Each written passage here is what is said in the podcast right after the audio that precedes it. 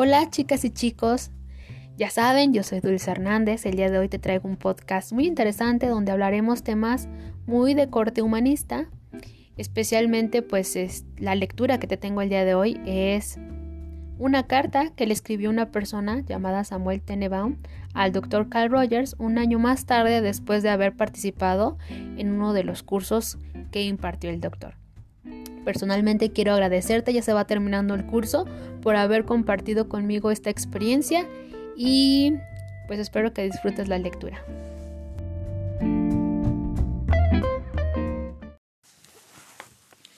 Me siento obligado a escribirle acerca de mi experiencia en la enseñanza. Después de haber conocido su pensamiento y sufrido su influencia, usted puede saber o no que yo sentía verdadera fobia por la enseñanza.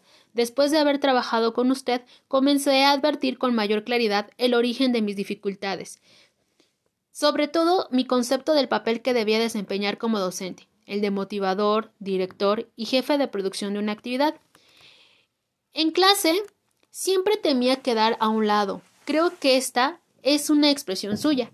Ya ha llegado a gustarme, ante un conjunto de estudiantes indiferentes, desinteresados, lánguidos, y yo hablando y hablando hasta perder mi equilibrio, y las oraciones que no se forman y suenan artificiales, y el tiempo que pasa cada vez más lentamente. Ese es el horror que imaginaba. Pienso que todos los docentes viven en un momento u otro parte de esta experiencia, pero yo sentía todo de una vez y me enfrentaba a la clase con pensamientos oscuros, incómodos y sin ser realmente yo mismo. Pero he aquí mi experiencia. Me invitaron a dictar dos cursos en el verano en la Graduate School of Education de la Universidad de Yoshiba, pero tenía una excusa perfecta. No podía hacerlo porque estaría en Europa. Entonces me ofrecieron un curso interino intensivo de 14 sesiones durante el mes de junio, que tal vez no interferiría en mis planes. Ya no hubo evasiva posible y por consiguiente acepté. Lo hice porque no quería seguir eludiendo la situación y además porque me había decidido a enfrentarla de una vez por todas. Si no me gustaba enseñar, no he dado clases durante los diez últimos años, al menos podría aprender algo. Si me gustaba, también podría aprender. Si tenía que sufrir, esa sería la mejor manera, porque el curso, el curso era intensivo y el factor tiempo muy breve. Usted sabe bien que mis ideas sobre la educación contienen elementos de Kilpatrick y Dewey, pero ahora había una tercera influencia, usted. Cuando estuve frente a esta clase por primera vez, hice algo que nunca había hecho antes. Fui sincero acerca de mis sentimientos, aunque según las pautas tradicionales, el docente debe saber y los alumnos aprender. Admití tener debilidades, dudas, dilemas y no saber, puesto que me destroné de mi función como maestro de la clase y de mí mismo. Mi verdadera personalidad surgió con mayor libertad y, y pronto pude expresarme fácil y creativamente. Con esto quiero decir que las ideas se me ocurrían a medida que hablaba y que eran ideas originales e interesantes.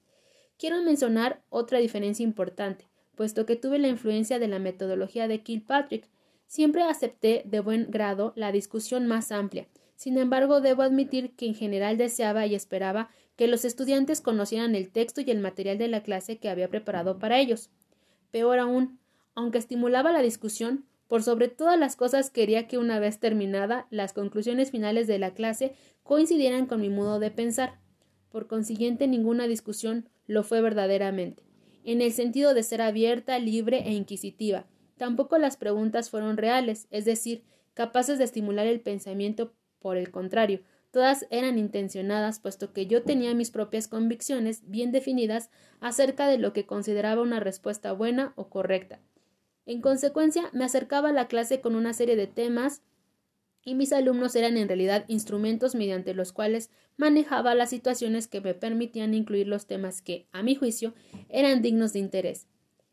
En este último curso no tuve el coraje de renunciar por completo a la elección de determinados temas de clase, pero pude prestar verdadera atención a mis alumnos, les brindé comprensión y simpatía, aunque dedicaba horas y horas a preparar las sesiones, en ninguna ocasión recurrí a las voluminosas anotaciones con que antes solía ingresar al aula. Di libertad a los estudiantes y en ningún caso intenté indicarles el camino que debían seguir permití la discusión más variada y seguí a los alumnos donde quiera que estos los condujese. Recuerdo haber comentado esto a un educador prominente, quien manifestó en torno de desencanto y desaprobación. Usted insistirá naturalmente en que los alumnos piensen. Me defendí imitando a William James, quien en efecto señaló que el hombre es una gota de razón en un océano de emociones, y le dije que me interesaba más lo que podría llamar una tercera dimensión, la parte sensible de los estudiantes. No puedo decir que seguí todos sus pasos, doctor Rogers, puesto que desgraciadamente en ciertas ocasiones no pude evitar expresar opiniones e incluso dictar clase. Pienso que eso es malo, porque en cuanto a los alumnos en cuanto los alumnos escuchan la opinión de la autoridad, dejan de pensar y se esfuerzan por adivinar lo que el profesor piensa y responderle lo que más le agrada para conquistar su simpatía. Si tuviera que repetir la experiencia cometería menos errores. De todas maneras, creo haber tenido éxito en mi intento de dar a cada estudiante un sentido de dignidad, respeto y aceptación, y en ningún momento pasó por mi mente la idea de controlarlos, evaluarlos o calificarlos. El resultado, y también la razón por la cual escribo, fue para mí una experiencia inigualada e inexplicable en términos ordinarios. Yo mismo no puedo explicarla, solo puedo sentirme agradecido de que me haya sucedido a mí. En este curso que dicté encontré algunas cualidades idénticas a la que experimenté en, su curso el año pasado. Me di cuenta de que estos alumnos, en particular, me gustaban más que cualquier otro grupo de personas que jamás hubiera conocido, y descubrí, y ellos manifestaron lo mismo en su informe final, que comenzaban a sentir calidez y afecto y aceptación por sus compañeros. Verbalmente y por escrito dejaron constancia de lo emocionados que estaban, de cuánto habían aprendido y de lo bien que se sentían. Para mí fue una experiencia nueva, que me abrumó y me hizo más humilde. Creo haber tenido alumnos que me respetaron y admiraron, pero nunca había vivido en clase una experiencia que brindara tanto calor e intimidad. Dicho sea de paso, siguiendo su ejemplo, evité establecer tareas prefijadas tales como lecturas o preparación de clases. Los informes que recibí fuera del aula me confirmaron que no era víctima de una percepción prejuiciosa. Los estudiantes se habían dicho de mí cosas tan agradables que los miembros del personal docente Quisieron asistir a las clases. Al final del curso, mis alumnos escribieron al decano Benjamin Fine, refiriéndose a mí en términos elogiosos, que él repitió en una carta que luego recibí. Estaría faltando a la verdad si dijera que solo me sentía abrumado por lo que ocurrió. He enseñado durante muchos años, pero jamás había experimentado nada parecido a lo que sucedió en aquella oportunidad.